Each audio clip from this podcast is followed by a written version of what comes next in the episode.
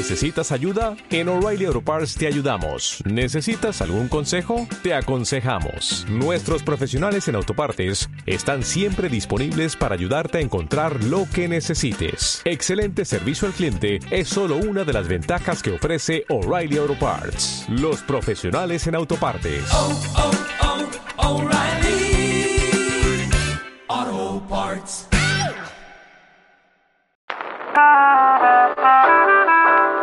Pasó con aquellos ídolos de nuestra infancia? ¿A dónde está mi amigo? ¡No está! ¡No sabemos dónde está! ¿Qué será de sus vidas? ¿Estarán bien? ¿Dónde están? ¿Qué te hicieron? ¿Quién te dejó así? Adiós Mundo Cruel abre la cápsula del tiempo con AMC Investiga. Adiós, mundo cruel.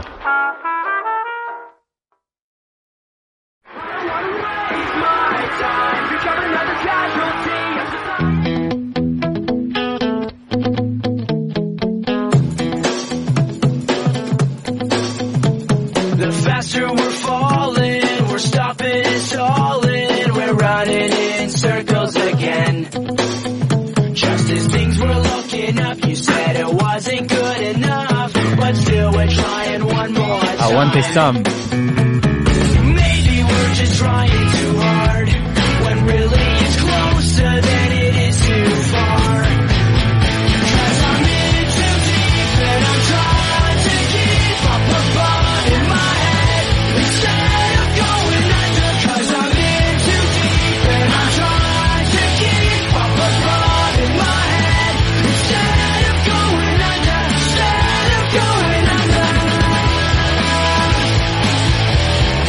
Tengo que admitir algo. Yo no, yo no doy por inaugurado el verano, lo poco que puedo disfrutar de semejante estación del año. No lo inauguro si no arranco con este tema. Into Deep de 41. Para mí, es- para mí verano es este tema. Y yo que quiero agregar algo más, es que conozco el tema, pero no, no conozco la banda, nada, pero vi entrar a esos muchachos eh, el video con esa ropa, ese peinado y cantando este skate rock, podríamos decir, si no me equivoco, algo parecido, y dije, esta banda claramente le gusta Sapo desde los 13 años aproximadamente. ¿Cómo me de conoces? Claro, más que nada porque se sostiene el estilo, la vestimenta. Yo 15 no quería, no quería hablar del ancho, del ancho de, sobre todo el tema pantalón, Hace bermuda, rato que no uso pero- bermudas así. Hace años. pero claramente. Estaría bueno ir soltando las muñequeras. ¿No? Nunca Yo usé creo que hasta los de. Blink 180. Yo creo haberte visto. No. Por lo menos, Jamás. por lo menos la de plástico, la de plástico, pulsera de plástico, sigue. Puede ser, puede ser. Una negra, pues, no me acuerdo. La verdad es que no me acuerdo, pero hace rato La de la Salle, Sapo, todos sabemos que es de la Salle. ¿Que, que hablemos? ¿En serio? Hablamos. Ah, puede ser, sí, pero no duró tanto eso. Bueno, bienvenidos a todos, esto es el AM se investiga y hoy vamos a estar investigando a Sam 41, una de las bandas que claramente les gusta Sapo porque es de la generación de Blink 182, de The Offsprings, Smash Mouth, eh, My Chemical. Romance. No, no, no, no, no, no, no. No, Usted después, pero Está bien, entra igual, entra No, igual. es este Usted tranquilo, usted tranquilo, usted tranquilo porque hay lugar para todo en el AM. Se investiga cuando yo destapo la deep web de ciertas bandas. ¿Qué? Estamos escuchando, igual Sapo dijo que le remite mucho al verano. A mí la realidad es que yo cada vez que escucho Into Deep de Sam 41, lo único que pienso es en American Pie 2, que es cuando todos se juntan después del año de la facultad y se van de vacaciones, se alquilan una casa y suena esta canción en American Pie 2. Gran película. Pedorra, pochoclera, pero está buenísima. Y pero Ah, a esta altura, a, a esta altura un tema No, como este, no. a esta altura un A ver, tema como este me- me hace acordar que alguna vez tuve veintipico de años y es como me evoca Ya eras esa grande igual para este tema, lo ¿eh? Ya, era, ya eras grande. No importa, no importa. Ah, está bien. Porque ya que estamos, vamos a comentar que eh, Sam 41 es una banda de cuatro niños canadienses que surge allá por 1996. Una banda, como dijo Martín, skate rock, que en realidad es un pop punk.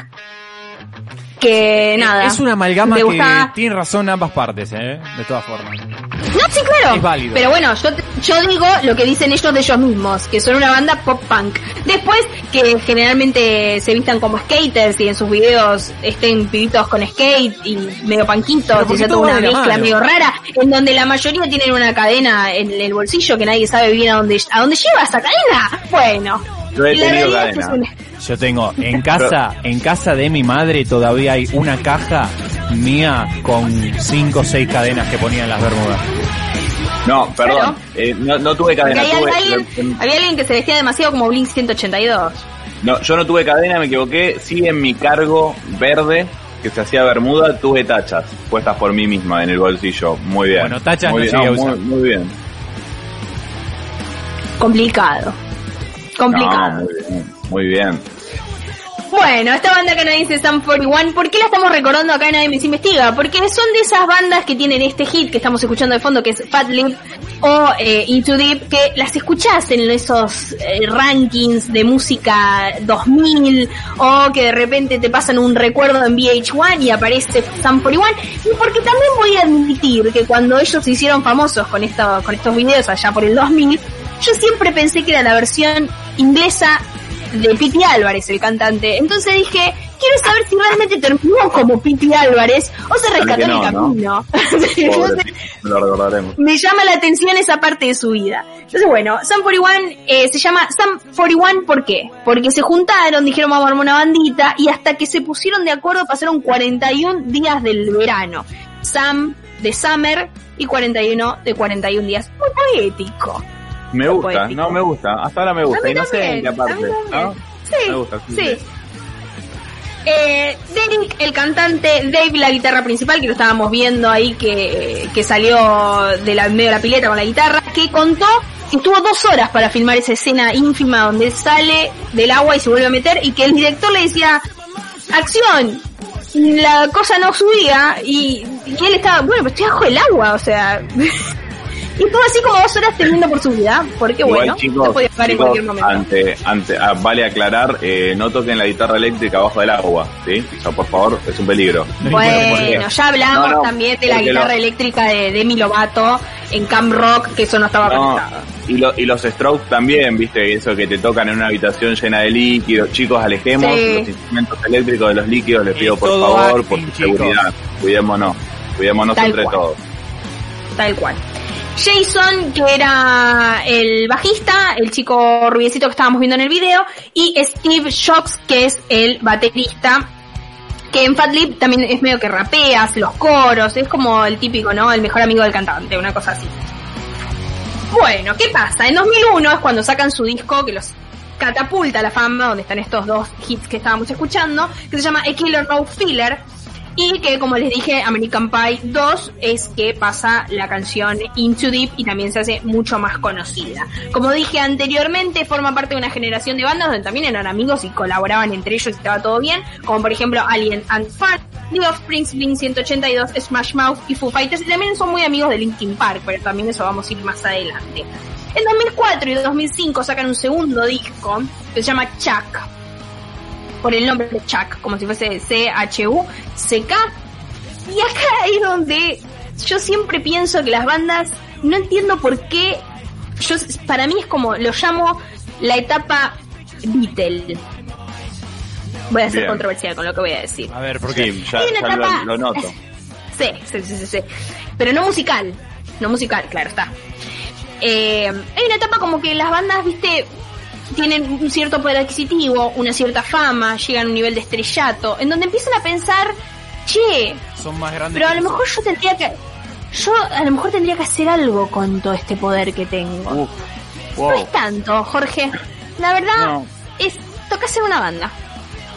Pero empiezan a flashear, viste, como el Live Aid, Coldplay, Beatles, el amor todo lo puede. Y entonces empiezan a flashear causas eh, políticas, sociales, importantes, y dicen, yo con todo este poder que tengo tengo que hacer algo. Y resulta que Sam 41, que eran cuatro pibes que realmente no es de mala, pero estaban bastante colgados de la palmera, decidieron irse al Congo. Literalmente, digamos. Entonces fueron al Claro. Congo. ¿En Perfecto. No, no, toma, se tomaron un avión y se fueron al Congo. ¿Qué En tu cara, Greta. Greta. Sí, sí. Se pensaban que eran un par de niños canadienses superficiales que lo único que sabían hacer era aspirar cocaína y fumar marihuana. No. Pues no, mi ciela. Pues no. Porque claro, bueno, se fueron al Congo. Y no sé bien el altercado que sucedió en la República del Congo. Pero algo, algo se pudrió. O sea, se picó mal, no sé bien quién con quién. Ellos estaban filmando un documental. Y tuvieron que intervenir la, como el batallón de la ONU. De, o sea, como el batallón pacifista. Para Sí. tipo salvarle la vida a estos cuatro tarados que no saben bien por qué están acá y a 47 civiles más que se ve que los acompañaban porque esta gente siempre tiene asistente para salvar a estos cuatro tarados que se piensan que así van a salvar el mundo bueno un tal Chuck Pelletier no lo quiero pronunciar mal Chuck Pelletier que era integrante de este batallón de las fuerzas de paz de la ONU uno de los que intervino ahí como para que tipo no se pique tanto no nos cae matando a todos entonces ellos le ponen de nombre al álbum Chuck en honor al señor que lo salvó amablemente para que ellos puedan seguir viviendo sus vidas superficiales en Hollywood después forrados de guita. No vi el documental porque no me dio para tanto. O sea, el fanatismo por esta sección Claro. no llegó a tanto. Una cosa es el profesionalismo, otra cosa es el vicio ya, ¿no? No, claro. O sea, una tiene una vida. Bueno, pero ¿qué voy con esto? Porque claro, te dije año 2004, 2005, que sacan este disco ya, que tienen toda esta, esta, esta cosa como más madura de decir, ay, ayudemos al mundo, bueno, vamos a llevarle aguas a, a los niños de África. Y resulta que en el 2004 el cantante se pone de novio también. Dato no menor. Con una, ¿Por qué estamos hablando? con una conguesa. Conga. co- eh, No, no, no, no, no, no, cono- no conoce, no conoce su amor en el Congo. No es así. Pero digo dato no menor porque vemos cuatro que son, se nota que son como cuatro amigos, ¿no? Viste una banda como muy de amigos del barrio, parece, son como los árboles de Canadá del pop punk. Entonces, Me, me, me, me parece muy acertado lo que decís. Estoy muy de acuerdo. Entonces, claro, el cantante deja un poco la joda y el descontrol, se pone de novio, se pone introspectivo y ahí es cuando terminan todos en Congo. Por eso es como el momento Beatle de toda banda, ¿no? En donde de repente la dinámica grupal empieza a cambiar, los intereses son otros y ahí todo se turbia. Vamos a poner el video del corte de difusión de este disco. Me río antes de que aparezca. Tapo, vos avísame, ¿eh?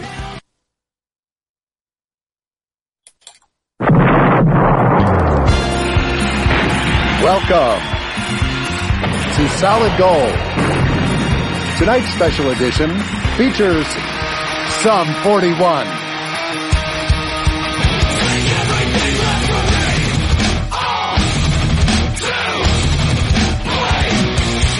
quiero hacer fuego.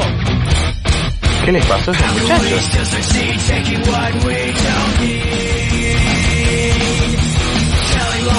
Me re había olvidado de este tema.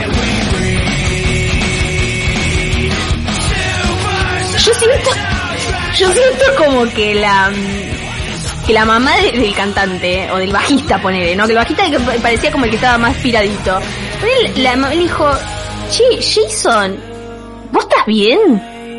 Ay, mamá, dale, ya sabes, o sea, toda una banda. No, no, a ver, lo anterior era casi normal para ser vos. Esto ya es complicado. Vos sabés que yo siempre pienso en... eh, cada vez que veo estas bandas pienso que, que la preocupación que deben tener las madres constantemente. ¿Entendés? O sea, aparte aparecen en las noticias, la escandalosa vida de tal, qué sé yo, el, el, el sinfín de drogas y sexo de tal. Y vos decís, uy, pobre, pobre la mamá, pobre la mamá que está en ca- la casa viendo TN y ve al, al hijo haciendo estas boludeces. Y vamos a decir Pero igualmente... vos- Perdón, sí, sí, sí, tuyo, tuyo. No, no. Digo. Jason, ¿no? La llama de madre. Marta. Dice, mamá, me voy al Congo. La mamá le dice, Jason, eh, pero ¿a qué? No, porque queremos hacer un documental, porque se tiene que mostrar la verdad de lo que está pasando en el Congo, porque estoy comprometido socialmente. Pero ¿qué está dice, pasando, "Oh". Jason? No, no, Jason, pero ahí ¿qué dice, está "Vos pasando? capaz capaz que esto eh, se encamina, dice la madre. Bueno, bueno, anda, anda, anda, pero vos llamame todos los días. Sí, sí, mamá, yo te llamo. Vuelve, le dice, mamá, no sé, grabamos un disco, estamos todos respirados. Uy, qué bueno, qué bueno, el, el disco, ¿no? De la introspección, Claro. de, la, de la reflexión social. Y caen con esto, ¿entendés? O sea, la Ma- Marta no entiende nada. Marta, ¿qué, qué carajo, qué vegetal encontraron en Congo que lo fumaron, boludo? Que quedaron tan pirados. Eh, igual algo que no quiero dejar de destacar es que el cantante, ¿no? La, la mutación del cantante antes de ser un rubiecito eh, carilindo en una pileta a pasar a ser el novio de Vico en Rebelde Way, ¿no? En la segunda temporada. o sea, que no me acuerdo ahora el nombre, pero claramente Cris Morena estuvo presente acá. O sea, fue una fuente de inspiración. Igual, No quiero que nos perdamos, no quiero que nos perdamos, no quiero decir de temas eh, musicales que no sé, pero ese como ese puente que tiene la canción, escuchen.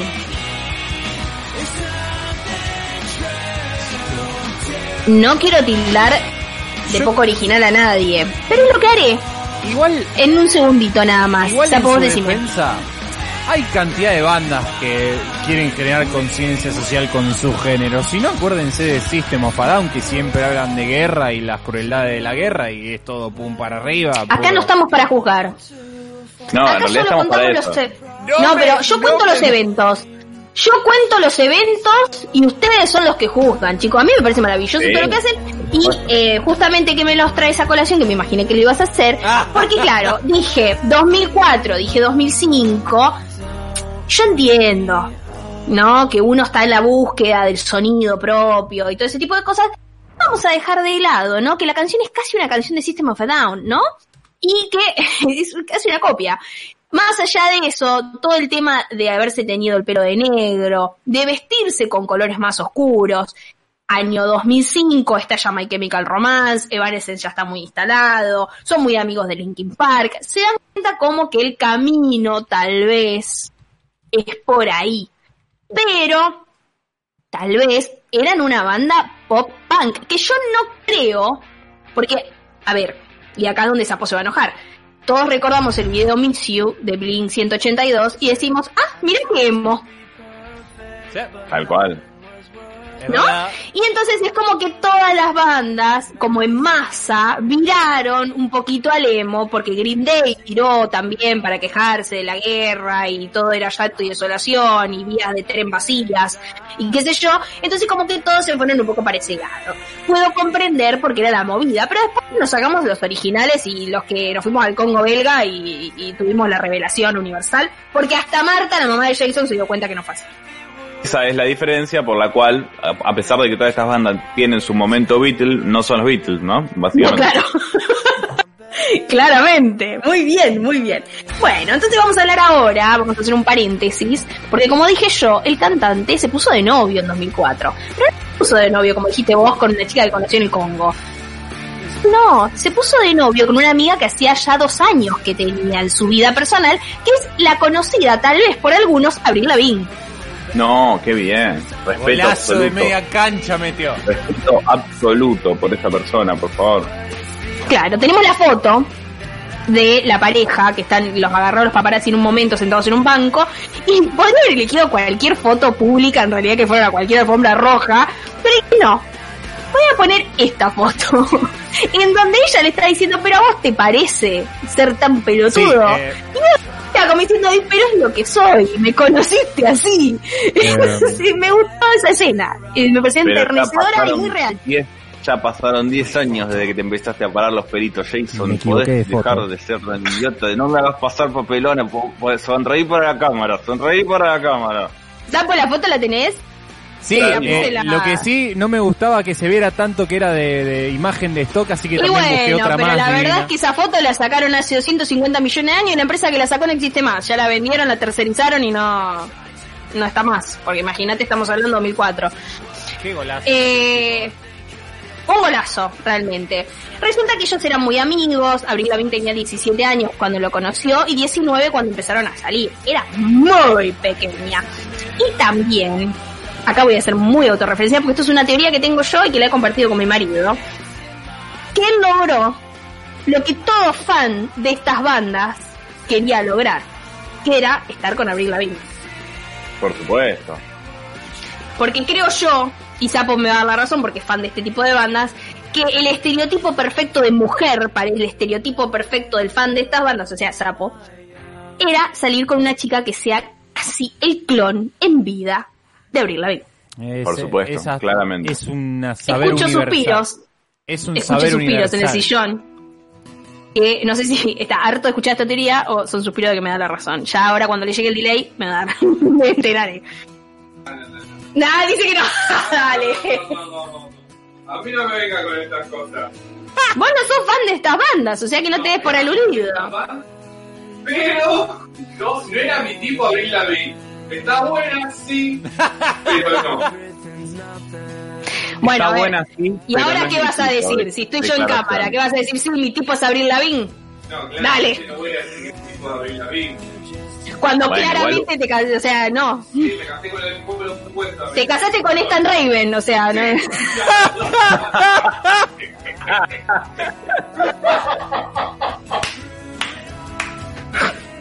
Vamos a volver. Vamos a volver. Está muy bien, está muy bien. Vamos a volver al programa. Usted, usted se silencia, ¿ok? Basta. Bueno, seguimos, continuamos.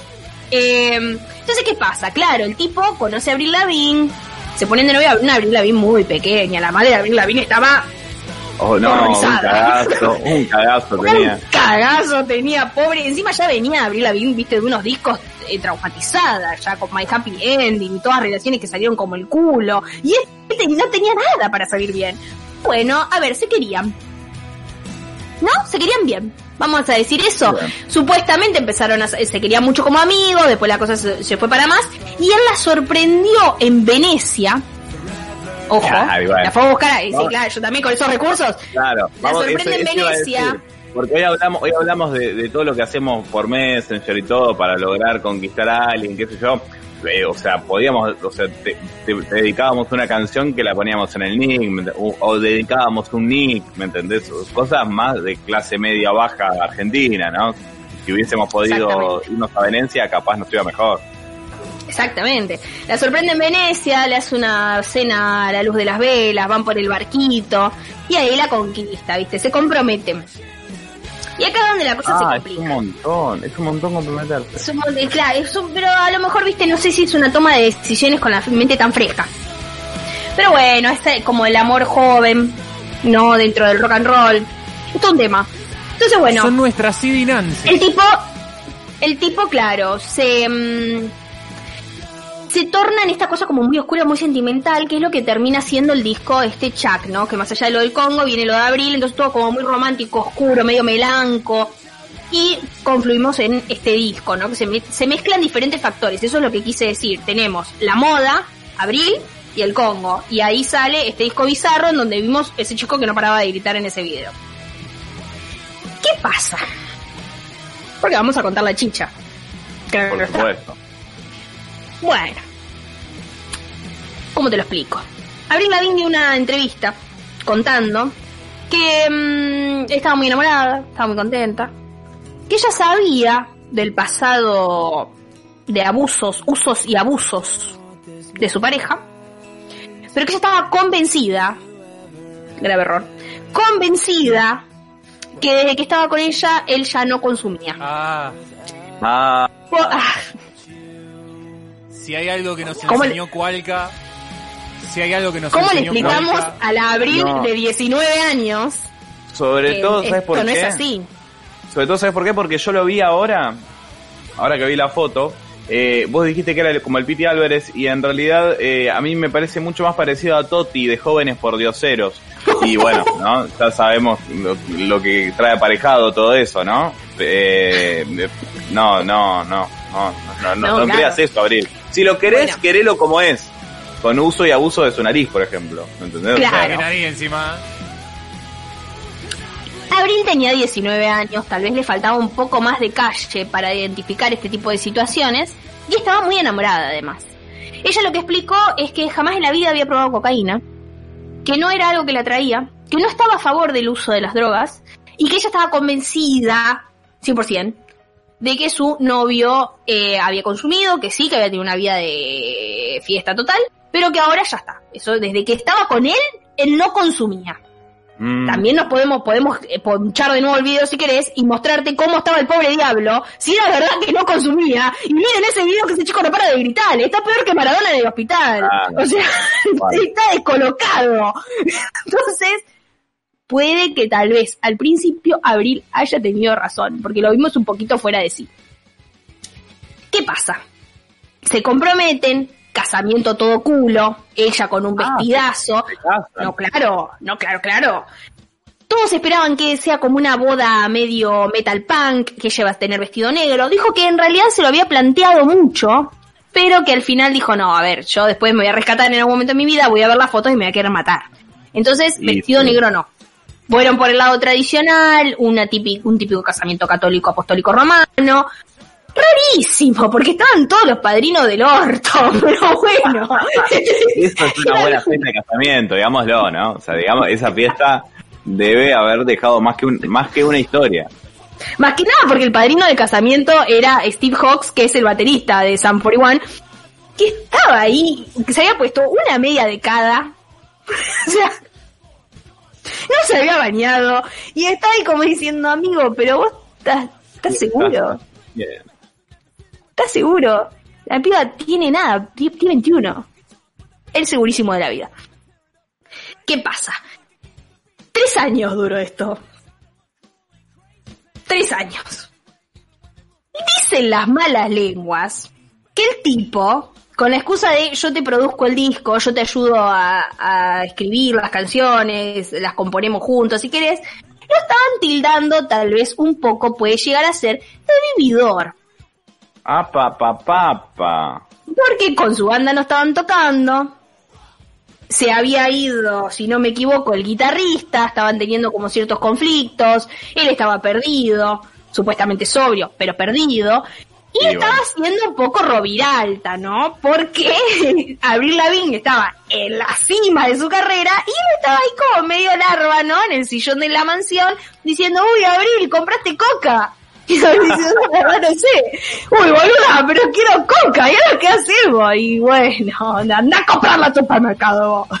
Y Abril ahí, Pero sabés, sabés que la, la, la tarjeta de débito de la banda está, está, está cerrada la cuenta, sabés que me la bloquearon. Y pero te olvidaste, porque te olvidaste la tarjeta en el cajero. Y bueno, pero sabés que me la olvidé y no la pude ir a buscar porque es muy temprano el horario del banco.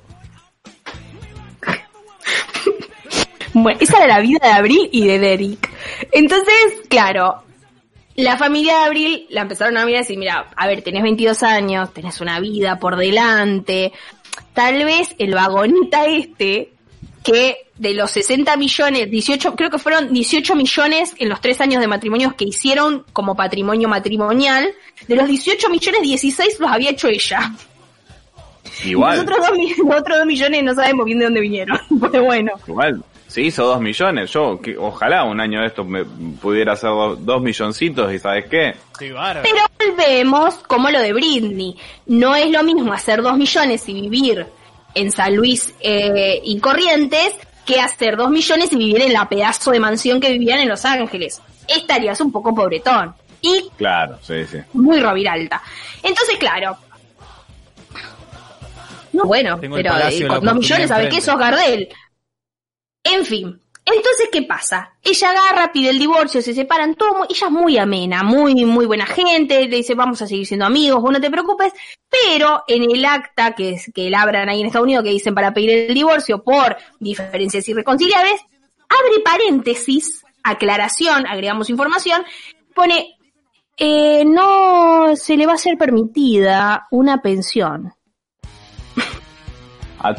Ah, Y ahí, y ahí es cuando nos damos cuenta que los rumores eran verdad. Y el tipo era un vagoneta. Entonces ella dijo, mira, arreglaron fácil. Vos no me vas a vivir a mí toda tu vida como con una pensión de acá hasta que yo me muera. Yo te dejo la mansión. Vos fíjate que haces, la quemás, la prendés fuego, la derrumbás, la vendés. Yo te dejo la mansión. Yo me voy a ir a otro lado. Nos vimos. Quedaron como amigos, la cosa terminó muy bien. Él ahora está con una modelo. Ella se casó con el de Nickelback. O sea, no es que una punta a poco. O sea, la historia sé para ella es. tampoco es que Ninguna boluda, ¿eh? eh, No, el cantante de Nickelback es un rubio de barba, Barba ma- candado. mayor, mucho mayor. Sí, el de barba candado. Tampoco terminó bien, a los tres años se divorciaron. Pobre no Abril. tiene, si no entendí mal, con el de Sam 41 no tiene hijos y con el de Nickelback tampoco. Pero creo entender que tiene hijos Avril Lavigne, no sé ya porque no era mi- el punto Avril Lavigne de esta historia. Claro, El claro. punto es que, claro, se casa en 2006, se divorcia en 2009. En el medio se pelea con todos, van, vienen, que graban, que no graban. En 2012 recién sacan un disco que se llama... Es, eh, no, en 2006, perdón, sacan un disco que se llama Underclass Hero, que vuelven al pop punk porque la gente les dijo, che, estamos virando demasiado. En 2012 sacan Screaming Bloody Murder, que ahí vuelven al emo anterior. Van, vienen, van, vienen. Es un loop eterno su vida. ¿eh? Es de Total. vestirse como, como Es- si, sí, para, para andar eh, eh, en skate en el medio tubo o después para, eh, no sé, estar triste y usar flequillo y todo el pelo negro. es la búsqueda constante del éxito. Me parece que esa es la, la clave de la historia de Sam 41. 2013, eh, Steve, el mejor amigo del cantante, el baterista, agarra, se va, dice esto ya no es para mí, me voy a hacer lo mío. En 2014 lo internan al cantante porque claramente era un alcohólico, así como Maradona, porque cuando se deja una se va la otra. Se recupera el tipo, se pone de novios, eh, reconstruye su vida, ahora está, lo vemos, un tipo bastante respetable. En 2015 eh, vuelve el guitarrista original, el morochito, y van a la, a la Argentina y tocan en toda Latinoamérica una serie de recitales que salen muy bien. Y en 2019 sacan un nuevo disco que se llama Order in Decline, que ahora vemos el video de fondo, si querés, Sapo, que no hace falta que tenga sonido, que ahí los vemos maduros, gente mayor, reemplazado el baterista, agregaron un, Un HD tecladista. hermoso, ¿no? Digámoslo, un HD espectacular, muy actual. Ya no es la misma, claro, no es la misma definición. Modificaron Igual. un poquito el eslogan, o sea, lo, lo que es la tipografía de la de la banda. No, no, igual te digo, yo los veo. ¿Cuántos años tiene esta gente? Ya deben tener 40 Y cuarenta y pico. A ver. y hay que ser medio Yo pelotudo para creo, decir creo que están en 40, 39, perdón. 40 por ahí. Perdón, pero hay que ser medio, medio salame para vestirte hacia los 40. O sea, Sid Vicious, vamos amigo, ya está, ya pasó. ¿Y pero ¿y cómo haces? Porque la identidad de la banda es esa. Pero no, en 39. realidad, más con la banda. pri- la primera identidad de la banda era mucho más simpática y se puede sostener en el tiempo. Eh, Derek Whitley esto tiene que- 39. Hola. No, estamos viendo el video, estamos Ah, eh, viendo bien. el video. Estamos Eh, no sé, yo creo que dentro de todo envejecieron bien. O sea, porque está, él está casi igual. Vale destacar que no terminó como Piti Álvarez. No, es verdad. Eso es valorable también. Permitió en la autointernación por el Pero el- alcoholismo. pero el punk siempre y creo que dentro de todo están todos bien.